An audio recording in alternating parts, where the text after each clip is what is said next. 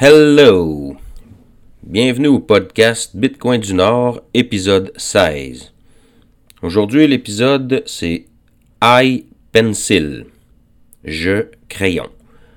Ça a été écrit en 1958 par Leonard E. Reed. Ce bon monsieur a vécu de 1898 à 1983. Pendant 37 ans, il a servi la Fondation de l'éducation économique qui a, fondé en 1946. Pendant 37 ans, il a été le président de tout ça, puis il a eu une grande influence sur l'histoire américaine au niveau des libertés et de la propriété individuelle. Monsieur Reed a écrit 29 livres et des centaines d'essais.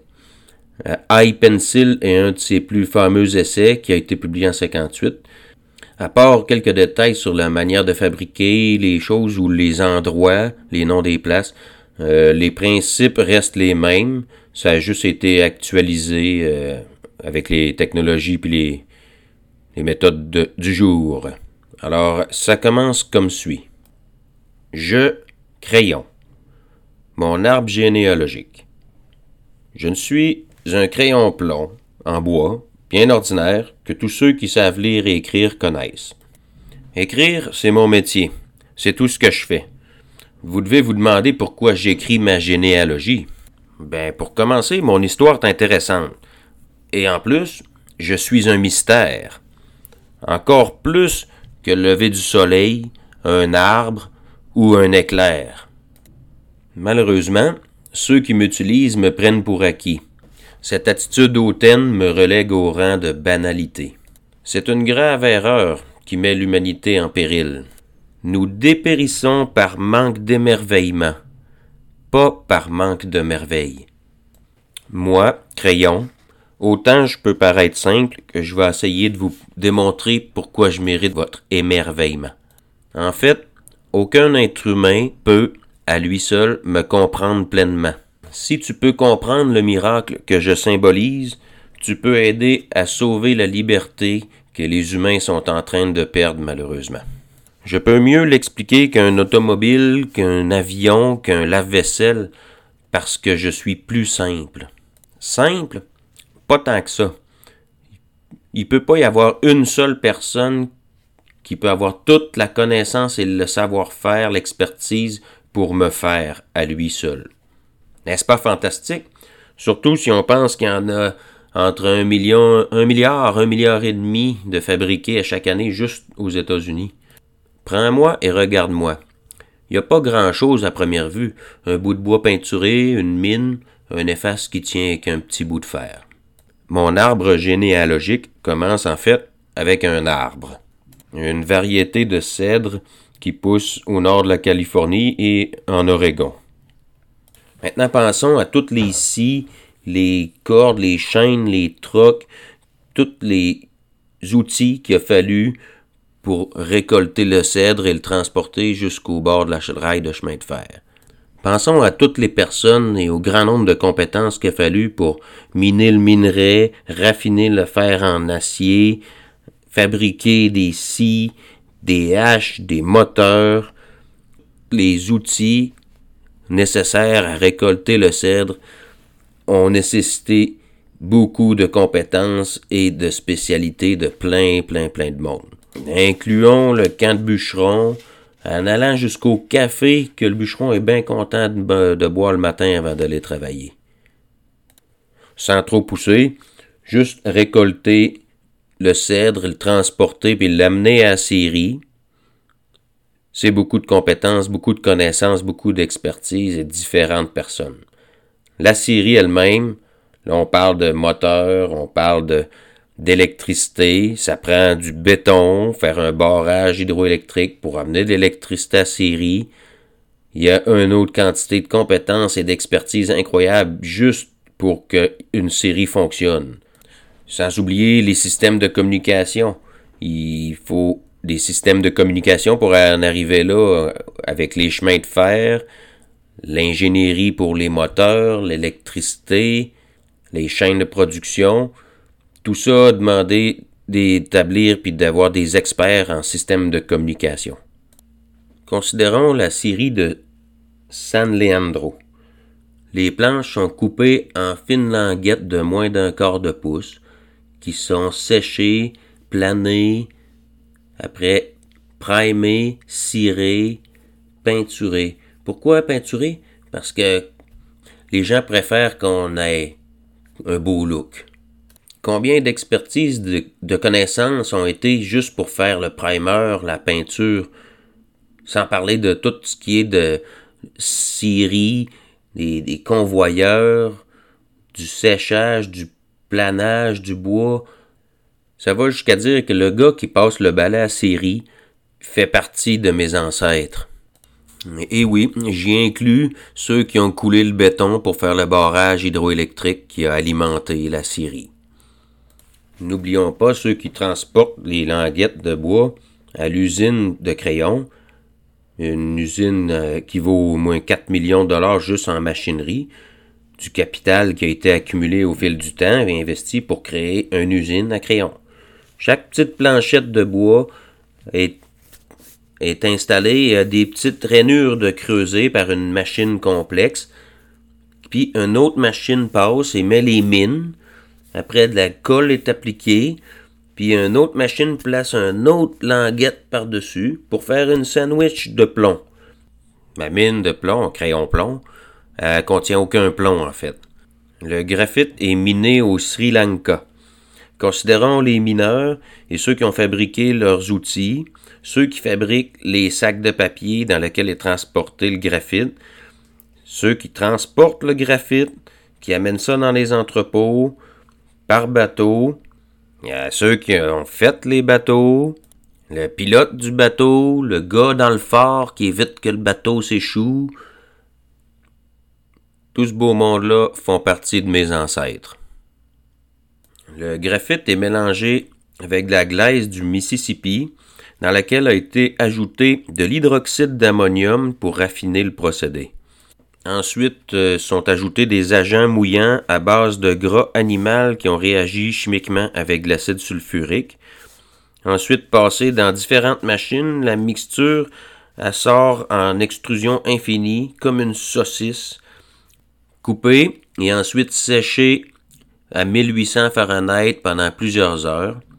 Et ensuite, pour augmenter la douceur et la force de la mine, elle est traitée avec une mixture chaude qui est faite avec de la cire du Mexique, de la paraffine et des gras naturels hydrogénés.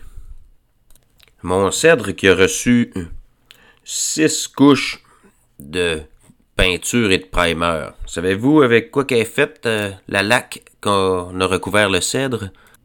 Observez mon étiquette. Elle est formée avec la résine mélangée du carbone noir qui a été chauffé.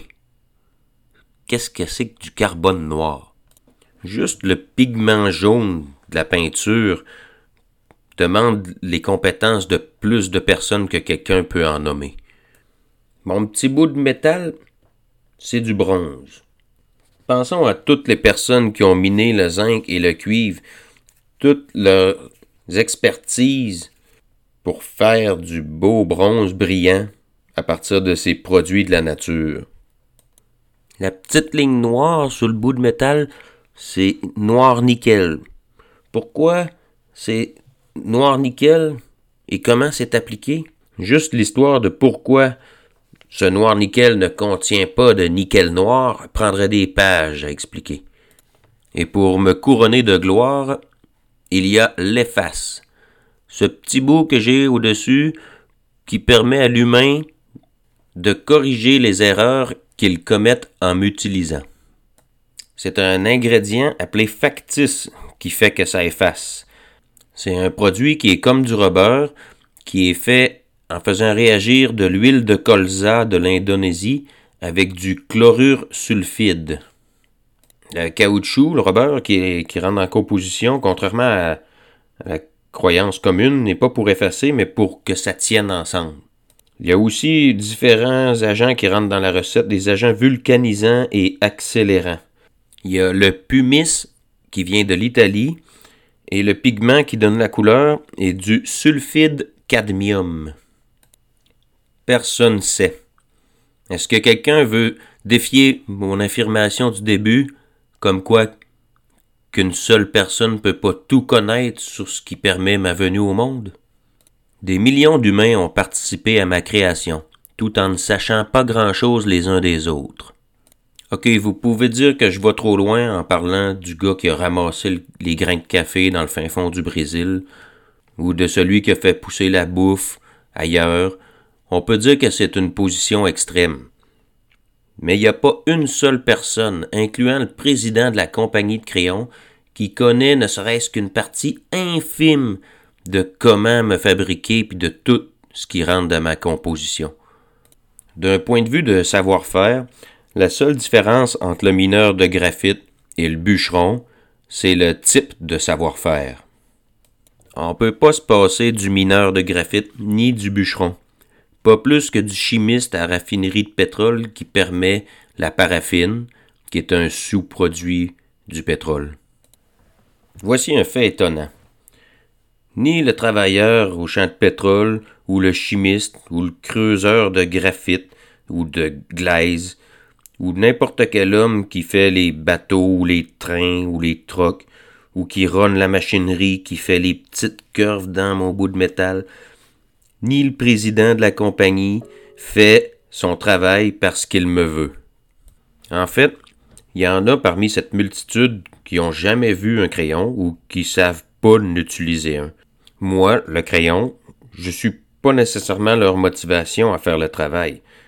Chacun de ces millions de personnes voient l'échange de leur petit peu de connaissances spécialisées, de leur temps, de leur énergie, pour échanger contre un bien ou service qu'il a besoin ou qu'il veut. Moi, le crayon plomb, je peux ou pas faire partie de ce qu'il veut.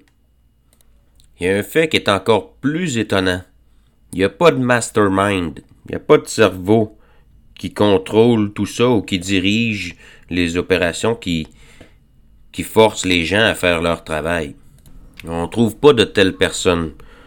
À la place, on trouve la main invisible, le mystère auquel je faisais référence plus tôt. Je, crayon, suis une combinaison complexe de petits miracles. Un arbre, du zinc, du cuivre, du graphite, etc. Mais ces miracles se sont manifestés eux-mêmes dans la nature. À ça, on ajoute un miracle encore plus extraordinaire, la configuration de la créativité des énergies humaines, des millions de petits savoir-faire éparpillés autour de la planète se sont naturellement et spontanément organisés en réponse à un besoin ou un désir d'autres humains, dans l'absence d'un cerveau pour contrôler tout ça. On peut aller jusqu'à dire que la création d'un arbre est un miracle de Dieu. Alors j'insiste, Dieu fait partie de mes ancêtres qui ont permis ma venue au monde. Un homme à lui seul peut pas diriger ses millions de petits savoir-faire afin d'en venir qu'à créer un crayon. Pas plus qu'il peut organiser les molécules afin de créer un arbre. C'est pourquoi j'écris qu'en étant au courant de la miraculosité que je symbolise, vous pouvez aider à sauver les libertés que l'humanité est en train de perdre. En étant au courant que ces savoir-faire vont naturellement, automatiquement s'arranger eux-mêmes de façon créative et productive en réponse aux nécessités et aux demandes des autres humains. Tout ça sans gouvernance centrale, sans mastermind, sans cerveau pour contrôler toute la patente. Alors, on comprend un ingrédient essentiel à la liberté. Faire confiance à la productivité des humains lorsqu'ils sont laissés libres. La liberté est impossible sans cette croyance. D'un coup qu'un gouvernement a un monopole sur une activité comme par exemple, livrer la poste. La plupart des individus vont croire que livrer la poste peut pas être fait de façon efficace si les gens agiraient librement. En voici la raison. Chacun comprend qu'à lui seul, il ne sait pas tout sur la livraison du courrier, tout en étant d'accord que personne d'autre peut tout savoir sur le sujet. Ces affirmations sont correctes. Personne ne peut tout savoir sur la livraison du courrier comme personne ne peut savoir tout sur la fabrication d'un simple crayon plomb. Maintenant, en l'absence de croyances de gens libres, si on n'est pas au courant que des millions de petits savoir-faire vont naturellement et miraculeusement former une coopération pour satisfaire des besoins, il est facile pour un individu d'en venir à la conclusion erronée que le service de livraison de courrier ne peut être fait que par un mastermind gouvernement.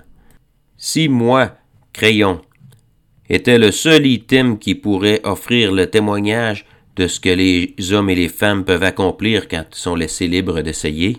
Alors juste mon existence ferait un bon cas d'étude à savoir si un mastermind ou un cerveau directeur de toutes les opérations est nécessaire. Disons que livrer de la poste ou faire un crayon plomb est relativement simple comparé à quand vient le temps à faire une voiture, un lave-vaisselle, un ordinateur, où on a les conférences audio-vidéo à travers le monde instantanées, live. On transporte du gaz d'un bout à l'autre de la planète pour un coût infime rendu à la pompe. Quand on laisse les gens libres de participer ou d'essayer, on se retrouve qu'on est en mesure de transporter 4 livres de pétrole du golfe Persique à Baltimore pour moins cher que ce que le gouvernement nous charge pour poster une lettre dans la ville voisine. La leçon que j'en ai à tirer, c'est laisser les énergies créatives libres d'essayer. Les sociétés s'organisent et agissent en harmonie automatiquement. Les humains ont tendance à s'organiser et à coopérer naturellement pour répondre à leurs besoins. Permettons ces flots de savoir-faire créatif de circuler librement. Ayons confiance. Les hommes et les femmes libres vont mettre en valeur leur savoir-faire sans qu'on ait à le forcer ou à exiger, à contrôler. Ça nous est confirmé et ça va continuer de nous être confirmé. Le marché libre est plus efficace et s'organise miraculeusement tout seul. Je, crayon, si simple à première vue, nécessite pour exister la collaboration de millions de petits savoir-faire répandus autour de la Terre, tout comme les matériaux nécessaires à ma fabrication. Le témoignage du miracle de ma fabrication est aussi vrai que le miracle de la création des arbres et des minéraux. Aucune des personnes impliquées dans la production de crayons fait ce travail parce qu'il veut un crayon. Certains d'entre eux ont jamais vu un crayon et sauraient pas s'en servir. Chacun a vu son travail comme une manière d'obtenir les biens et services qu'il désire ou qu'il a besoin. À chaque fois qu'on va au magasin acheter un crayon, on échange une partie de nos services, de notre temps, pour une partie infime de chacune de ces personnes qui a servi à la production du crayon. C'est encore plus impressionnant que ce crayon-là a jamais été produit par une seule personne. Il n'y a pas de policiers ou de militaires qui ont forcé quelqu'un. Il y a eu plusieurs personnes vivant dans différents pays, parlant différents langages, différentes religions, peut-être même qui saillissaient les uns les autres, mais malgré leurs différences, ils ont chacun coopéré à produire le crayon. Voilà ce qui conclut pour iPencil. On va me dire, euh, c'est un Bitcoin de podcast, c'est qu'est-ce que Bitcoin vient faire là-dedans? Pour rendre possible la coordination de tout ça, avec toutes les personnes impliquées, les matériaux, les savoir-faire différents, ça prend un moyen de communication, comme il a été mentionné. La communication, dans ce cas-là, c'est la monnaie, la devise. C'est par un système de prix, d'offres et de demandes que les choses se coordonnent. Alors, le gouvernement, de plus en plus, depuis une cinquantaine d'années, cherche à contrôler la valeur de l'argent. Dilue l'argent, fait qu'elle coûte plus cher, qu'elle coûte moins cher en jouant avec les taux d'intérêt, en faussant le système de communication qui est la monnaie, l'argent, ça fausse l'information qui circule dans le système économique. D'où l'importance de Bitcoin. Bitcoin, on peut pas fausser sa valeur en en créant, en en enlevant. On peut pas jouer avec, contrôler combien qu'il en existe, qui a le droit de l'utiliser ou pas. Donc, c'est un moyen de communication qui est libre du bruit. Il n'y a pas de bruit de fond, il n'y a pas d'interférence de des autorités qui viennent fausser les informations. Donc, avec un système économique basé plus sur Bitcoin, l'information serait plus vraie, plus claire, plus fonctionnelle. Le système économique serait plus efficace. Imaginez aujourd'hui tous les matériaux et tous les acteurs nécessaires pour en venir qu'à avoir un simple crayon plomb. Qu'on arrive au magasin, il vaut 35 cents. C'est quoi si c'est pas un miracle? Bitcoin étant un système de communication libre d'influence, d'interférence, nous apporterait un meilleur système économique, un meilleur système de coordination des différentes ressources et des différents acteurs dans la production des choses. Sur ce, épisode 16 iPencil, ça faisait longtemps que j'avais envie de le faire.